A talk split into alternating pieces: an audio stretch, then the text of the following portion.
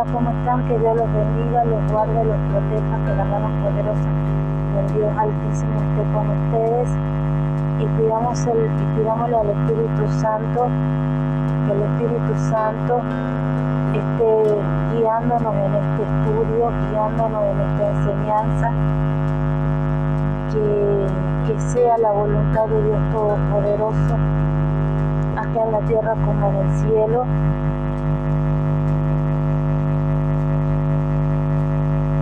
Sea la voluntad de Dios Todopoderoso. La verdad que hace días que quiero hacer este podcast. Este podcast está dedicado a lo que sería eh, el libro eh, Números capítulo 4. Pero en el camino pasaron muchas cosas. Tengo conocido que está en una lucha contra la droga. Recordaba cuando Cristo se presentó, cuando Cristo conoció a los endemoniados gadarenos y le dijo, ¿cuál, ¿cómo te llamas? Y él, los demonios le contestaron que región. Muchas veces cuando nosotros dejamos entrar a un pecado, en este caso como el tema de la droga,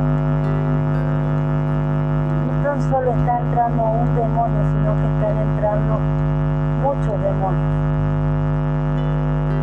y la droga no tan solo destruye a uno mismo o destruye a la persona, sino que destruye su entorno. Y la verdad que no, hay nada peor que escuchar el llanto de una madre, la desesperación de una madre saber a dónde está su hijo, por qué situación estará pasando si volverá con vida o no volverá con vida. El clamor de esa madre hacia Dios Todopoderoso, la desesperación de esa madre.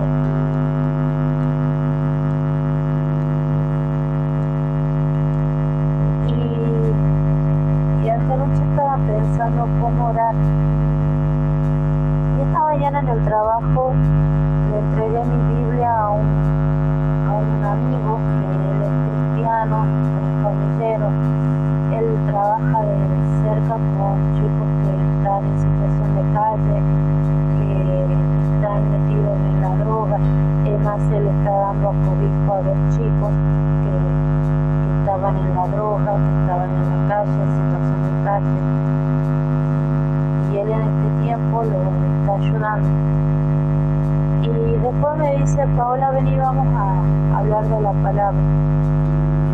Y él me dio un versículo que yo ya lo había leído, pero nunca lo había entendido.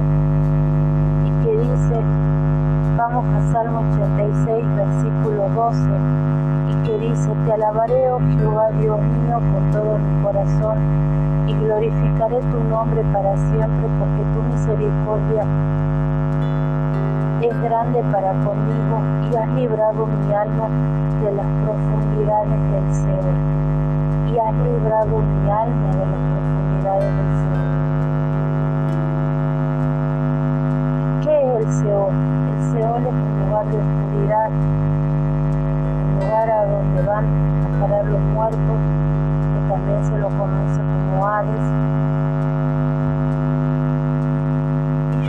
decía, tenés que estar muerto para ir a parar al cielo. No tenés que estar muerto para ir a parar al cielo, porque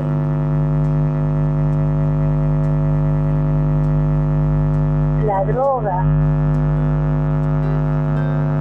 es ir a parar al cielo.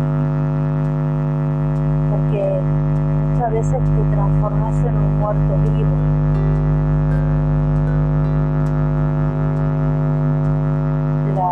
te va destruyendo, te va quitando todo, te va despojando de todo. Es un asesino silencioso, es un asesino amigable, ni siquiera te das cuenta porque ya te hiciste adicto de ella y ella va quitándote todo de a poco. Cuando me contaban de esta madre que lloraba por su hijo,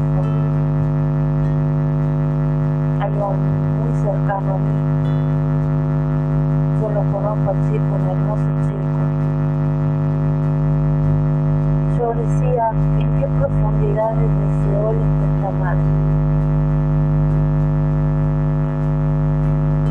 Qué dolor tan grande, qué dolor, qué desesperación tan grande, qué Seol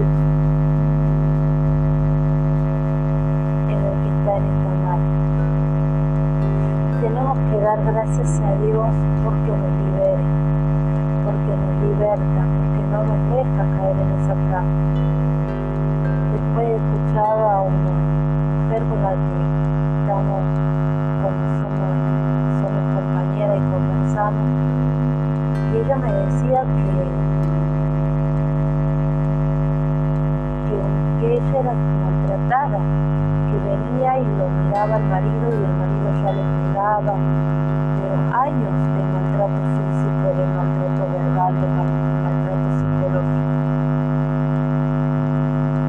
marido está atrapado en el alcohol, otra droga. Y las golpizas que le daban eran tan grandes que ella muchas veces no se presentaba a trabajar. Dice que la última vez no sabe cómo ella se defendió y agarró con fierro y le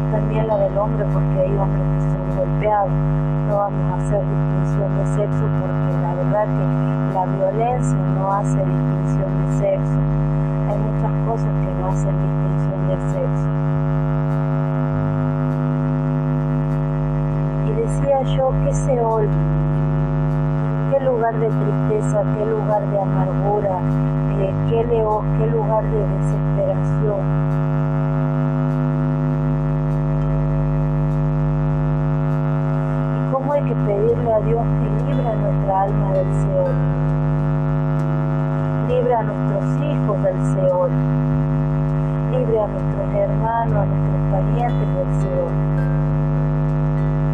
Hoy en día no sabemos qué Seol nos tocará atravesar. No sabemos qué Seol atravesará nuestros seres queridos,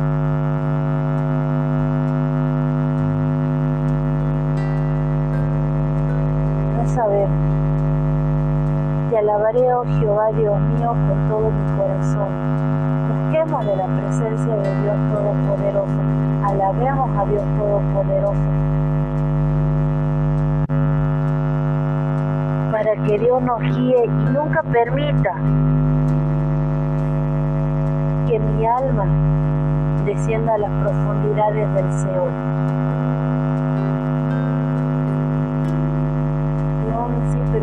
El Seol hoy? No nos vamos a morir, vamos a encender. El Seol hoy es la droga, el Seol hoy es la violencia, el Seol hoy es la pobreza, el Seol hoy es una enfermedad terminal, es un vicio. Eso es un Seol hoy en día. Que todo el día he pensado en este chico, en esta madre.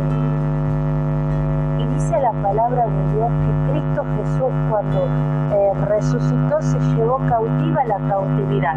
En otra versión de la Biblia dice que Cristo se llevó cautivo una huesta.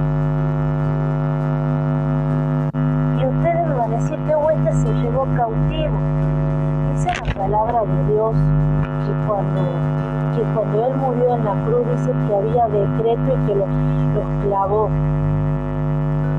y que expuso públicamente a nuestros enemigos, Satanás, a su reino.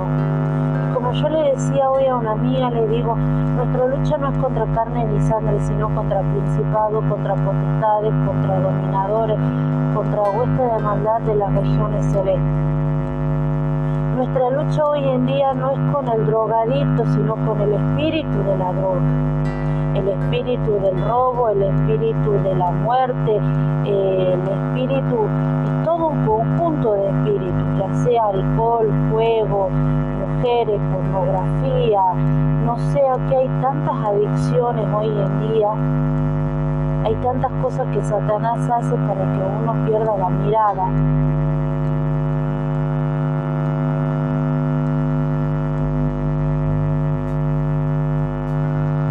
nuestra lucha no, como yo le decía hoy a esta señora, nuestra lucha no es contra carne ni sangre, sino contra principados, potestades y huestes de las regiones celestes.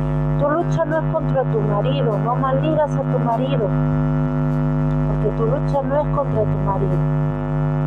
Tu lucha es contra los espíritus que dominan a tu marido. luchas contra los espíritus, los demonios, las potestades que tomaron lugar y que tienen, tienen potestad, tienen derecho legal, pero dice la palabra que nosotros fuimos comprados a precio de sangre.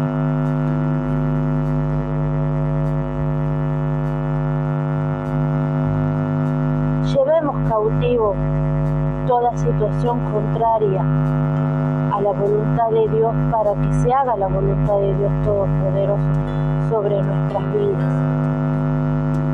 Y si estás pasando por un momento como el que acabo de hablar, pídele a Dios que liberte tu alma del Señor, de ese lugar de tristeza, de ese lugar de desesperación en el que te encuentras.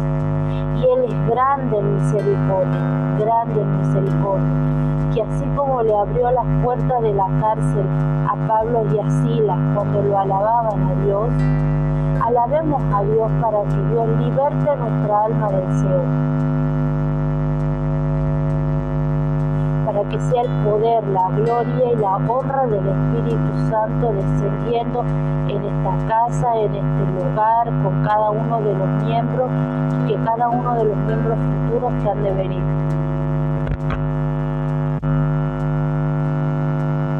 Pidamos, clamemos, intercedamos, nos pongamos en la brecha, nos pongamos en la brecha. Y ahora vamos a confesar a Cristo Jesús como nuestro Señor y Salvador.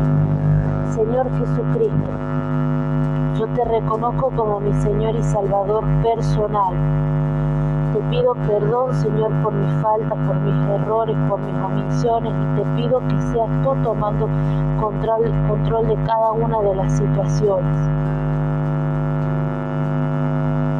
Toma control de cada una de las situaciones, Señor Jesucristo.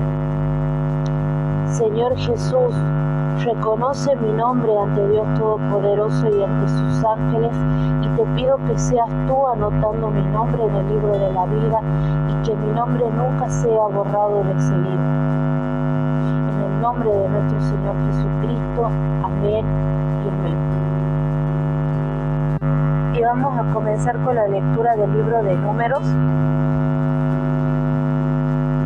capítulo 4 y dice así.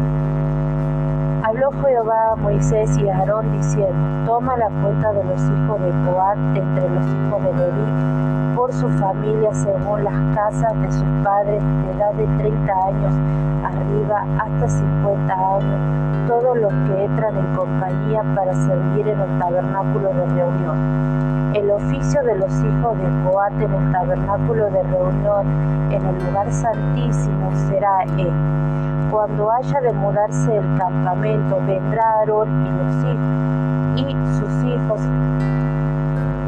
y desarmarán el velo de la tienda y cubrirán con él el arca del testimonio y pondrán sobre ella la cubierta de pieles de tejones y extenderán encima un paño todo de azul y le pondrán sus varas. Sobre la mesa de la proposición extenderán paño azul y pondrán sobre ella las escudillas, las cucharas, las copas y los cazones para librar y el pan y el pan continuo estará sobre ella, y extenderán sobre ella un paño carmesí y lo cubrirán con la cubierta de pieles de tejones y le pondrán sus varas. Tomarás un paño azul y cubrirás el candelero del alumbrado, sus lamparillas, sus despabiladoras, sus platillos y todos sus utensilios del aceite con que se sirve y lo pondrán con todos sus utensilios en una cubierta de pieles de tejón y lo colocarán sobre sus parihuelas. Sobre el altar de oro extenderán un paño azul y lo cubrirán con la cubierta de pieles de tejón y le pondrán sus varas y tomarán todos los utensilios del servicio de que hacen uso en el santuario y los pondrán en un paño azul y los cubrirán con una cubierta de pieles de tejones y los colocarán sobre una perihuelas. Quitarán las cenizas del altar y extenderán sobre él un paño de púrpura y pondrán sobre él todos sus instrumentos de que se sirven las paletas, los garfios, los braseros, los tazones, todos los utensilios del talar del altar y extenderán sobre él la cubierta de pieles de tejones y le pondrán además la barra.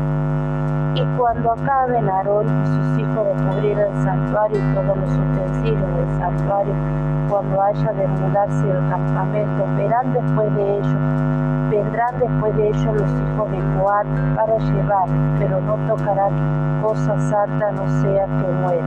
Estas serán las cargas de los hijos de En el tabernáculo de reunión. Pero a cargo de Eleazar, hijo del sacerdote Aarón, estarán el aceite del alumbrado, el incienso aromático, la ofrenda continua y el aceite de la unción el cargo de todo el tabernáculo y de todo lo que está en él, del santuario y de sus utensilios. También Jehová, y habló también Jehová a Moisés y a Aarón diciendo, no comeréis, no habréis, perdón, no haréis que parezca, que perezca la tribu de la familia de Coat de entre los levitas, para que cuando se acerquen al lugar santísimo viva y no mueran, haréis con ello esto. Aarón y sus hijos vendrán y le, y le, y le pondrán a cada uno en su oficio y sus cargas.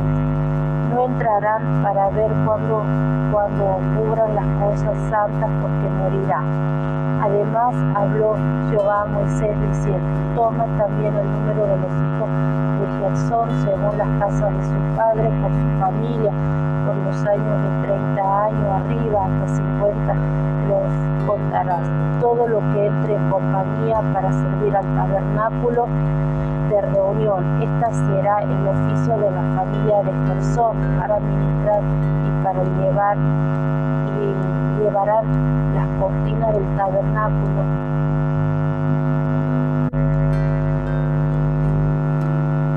para ministrar y para llevar. Llevarán las cortinas del tabernáculo, el tabernáculo de reunión, su cubierta, las cubiertas de pieles de mejor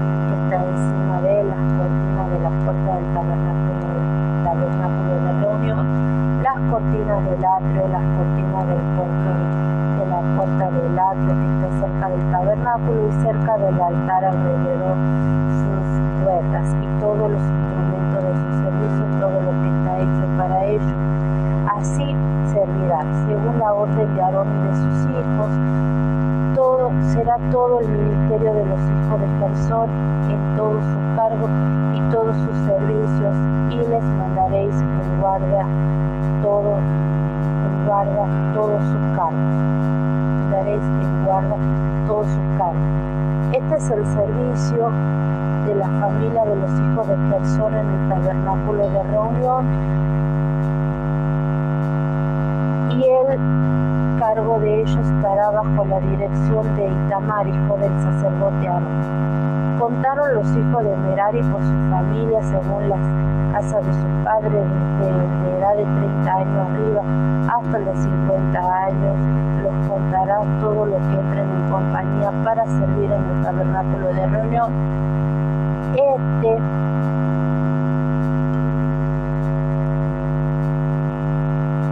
y dice así, contarás a los hijos de Merari por sus familias según las casas de sus padres desde el de edad de 30 años arriba hasta los 50 años contarás todos los que entran en compañía para servir en el tabernáculo de reuniones, que será el deber de su cargo para, para todo su servicio en el tabernáculo de reunión. Las tablas del tabernáculo, las barras, sus columnas, sus basas, las columnas del atro alrededor, sus basas, en sus estacas sus cuerdas, en todos los instrumentos, todo su servicio y conseguirás por su nombre todos los utensilios de ellos, mientras que traspasar, te tienen que traspasar.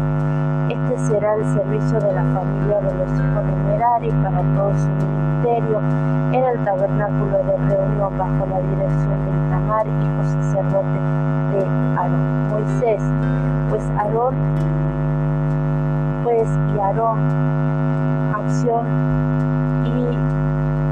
y, y los jefes de las congregaciones contaron a los hijos de Coat por su familia según las casas de su padre, desde el de 30 años de edad hasta el de arriba, de 50 años, todos los que entren en compañía para ministrar en el tabernáculo de reunión.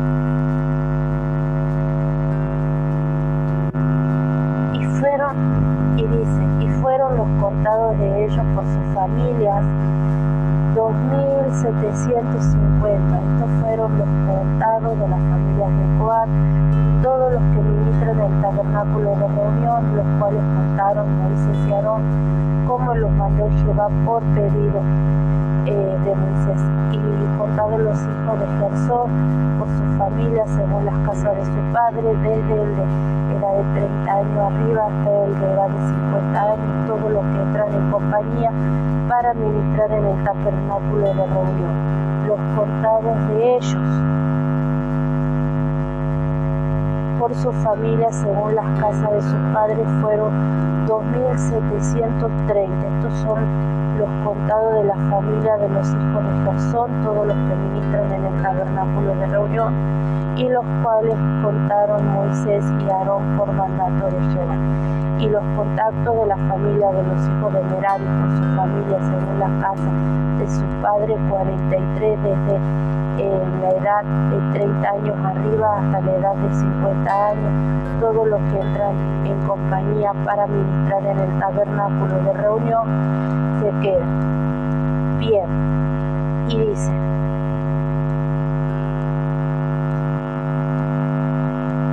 estos fueron los contados de las familias de los hijos de Merari en los cuales contaron a Aarón y Moisés según todos los contactos de los levitas que Moisés y Aarón y los jefes de Israel contaron con sus familias según las casas de sus padres, desde la edad de 38 años hasta arriba, a la edad de 50 años. Todo lo que entraba para ministrar, lo que entraba para ministrar en el servicio y tener cargo la obra de tabernáculo de reunión, los contados de ellos fueron 8.580. Como mandó Jehová por medio de Moisés, fueron contados cada uno según su oficio y según su carga, los cuales, como él contó, le fue mandado. Y esta sería la lectura del capítulo 4 del libro de números y vamos a pasar a leer lo que sería la explicación de este libro. de este capítulo, perdón. Y este capítulo empieza hablando y dice del 1 al 49 el censo de los, de los levitas adultos. Los levitas de entre 30 y 50 años de edad eran los responsables de trabajar en el tabernáculo de un campamento a otro. Este capítulo especifica las tareas de cada familia levítica y registra el número de sus componentes. Estas instrucciones parten de la, eh, de la suposición de que el lector pueda visualizar en su mente el tabernáculo y su mobiliario. Versículo del 1 a 20. La las tareas de los hijos de Coat. Se encargaban de los objetos de los lugares santo y santísimo del tabernáculo, como el arca, el candelebro y, los altares. Pero los hijos de Coat, que no eran sacerdotes, no debían ni mirarlos para que no muriera nadie, podría mirar a Dios y vivir y como estos objetos compartían una intensa santidad de la divinidad, su efecto era igualmente letal. Esto lo podemos ver en número 4 del 17 al 20. Por esta razón, únicamente los sacerdotes podían embalar estas piezas del mobiliario sagrado. Es interesante destacar perdón, que para hacerlo se utilizaba la tela de diversos colores, lo que simbolizaba los diferentes grados de santidad de cada pieza. El arca, el objeto más santo, se movía, se envolvía en tres capas. El velo, las pieles de tejón y un paño azul. El significado, el siguiente objeto de grado de santidad, la mesa se cubría con tres capas. Lo más exterior de, la, de ella eran las pieles de tejones y el altar de oso y el candelero. Iban envueltos en dos capas. Cuando, cuando los sacerdotes habían terminado eh, de envolver los objetos,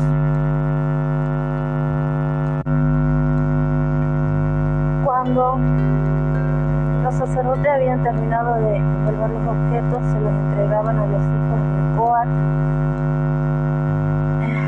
se los entregaban a los hijos de, de para que los bien fuera mediante varas o colocándolos sobre unos parihuelas. El Antiguo Testamento que describe las tareas de los levitas y los sacerdotes, ya que describen a dos clases de personas que vigilaban, se ocupaban de las tareas del templo una clase sacerdotal y otra no sacerdotal. Las personas de este último grupo servían como ayudantes del primer. Versículos del 1 al 28. Las tareas de los hijos de Gersón. Esta sección especifica las eh, cortinas del tabernáculo que debían transportar los hijos de Gersón. Debían transportarla en dos carros de bueyes del 29 al 33, las tareas de los hijos de Merari. Los hijos de Merari debían transportar las tablas, columnas, bases, etc. Estos elementos, al ser más pesados y voluminosos que las cortinas, requerían como cuatro eh, carros de bueyes. Versículo del 34 al 49. Los resultados del segundo censo.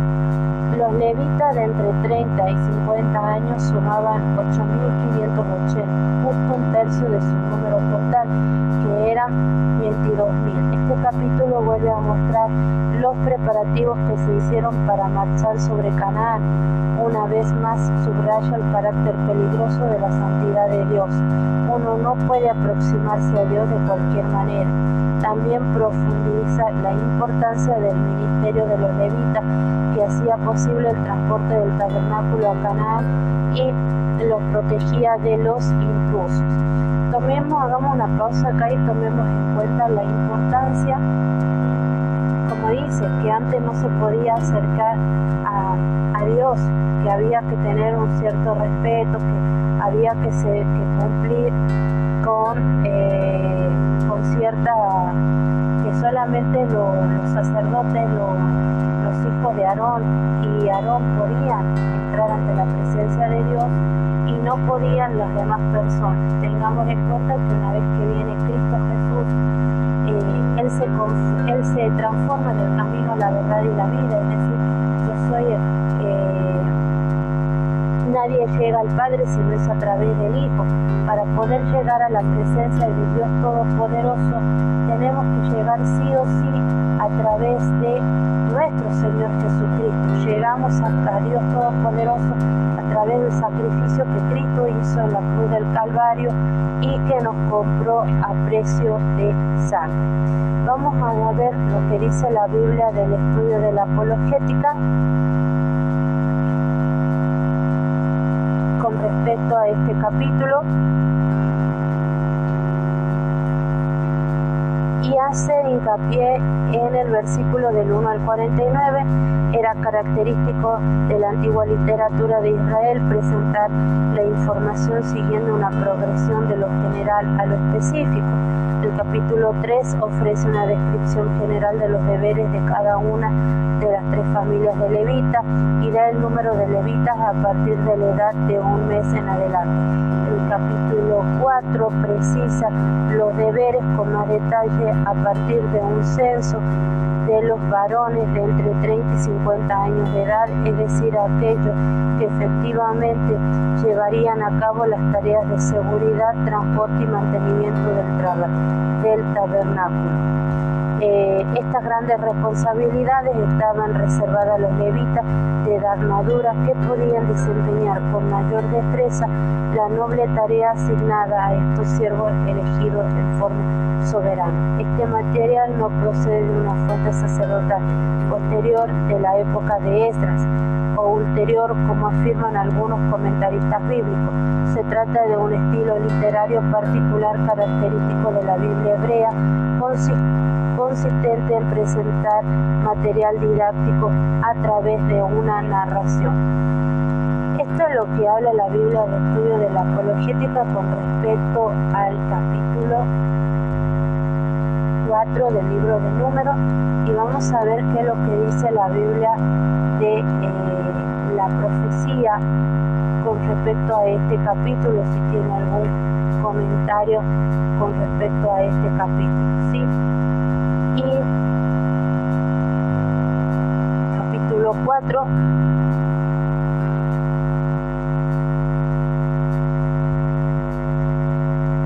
El capítulo 4 habla tan solo de los hijos de Coat con respecto al versículo 15 y dice los coatitas, descendientes de Coat, uno de los tres hijos de Leví, número 317, actuaban como ayudante inmediato de los sacerdotes a cargo de los utensilios del tabernáculo.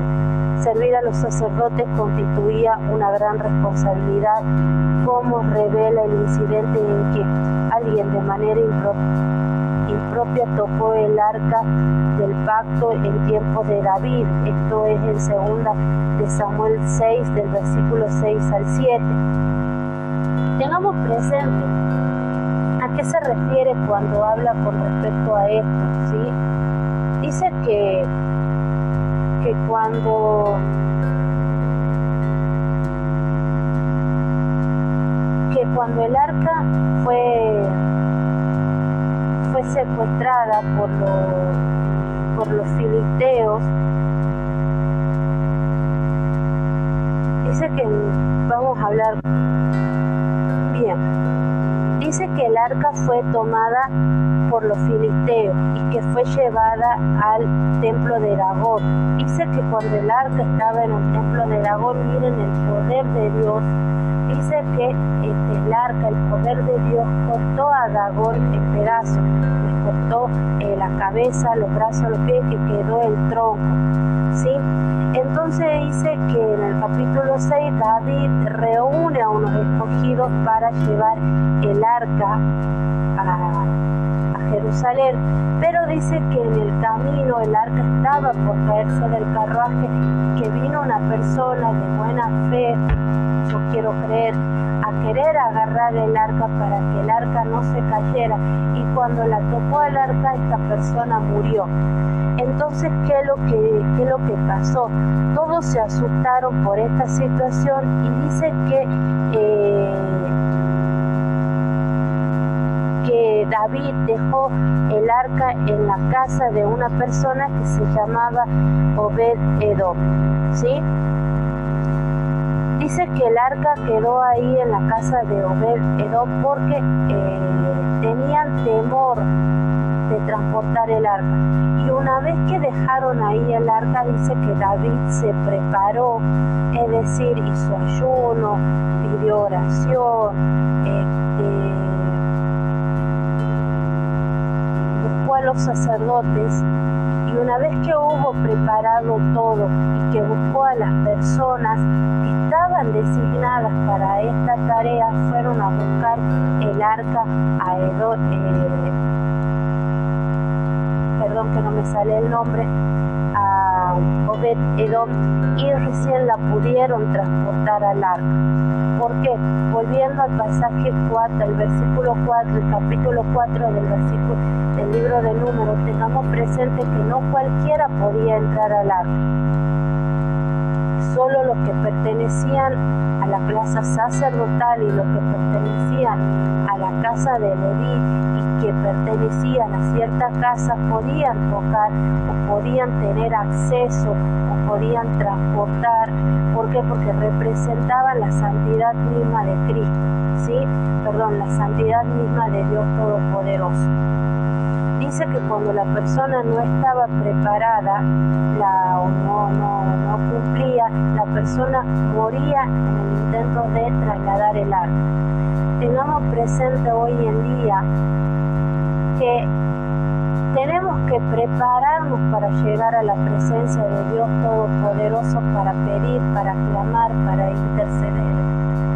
Y que así como, como como David se preparó para ir a buscar el arca de Dios a la casa de Obed Edom, porque no cualquiera podía tocar el arca, porque el arca solamente podía ser manipulada podía ser llevada, transportada, trasladada por la plaza sacerdotal y después por, eh, podían participar en la ayuda, porque eran ayudadores idóneos la familia de los levitas, ¿sí? Que estaba dividida por los, por los hijos de Coat, por los hijos de Jasón y por los hijos de Merari, que si bien cada uno tenía una función específica con respecto a qué parte del tabernáculo o en qué tarea del tabernáculo podían participar.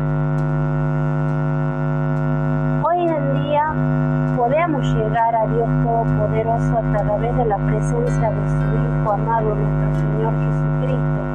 Pero pidámosle a Dios Todopoderoso que Él prepare nuestro corazón, prepare nuestra mente, prepare nuestro espíritu, prepare nuestro cuerpo para poder entrar en la presencia de Dios Todopoderoso. Para que podamos entrar, para que podamos tener la dicha la palabra bien dice, yo soy el camino, la verdad y la vida. Nadie llega al Padre si no es a través del Hijo.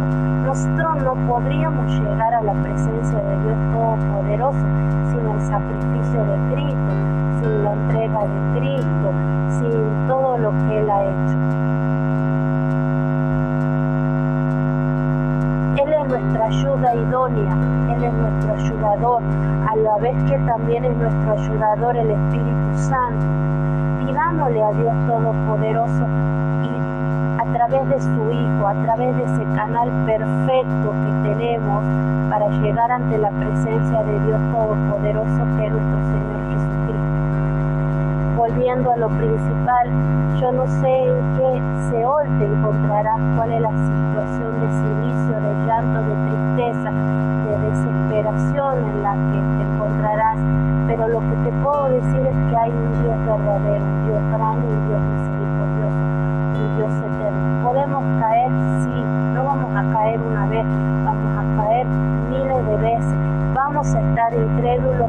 vamos a estar incrédulos. Vamos a hacer esto, sí, ¿por qué? Porque somos carne y la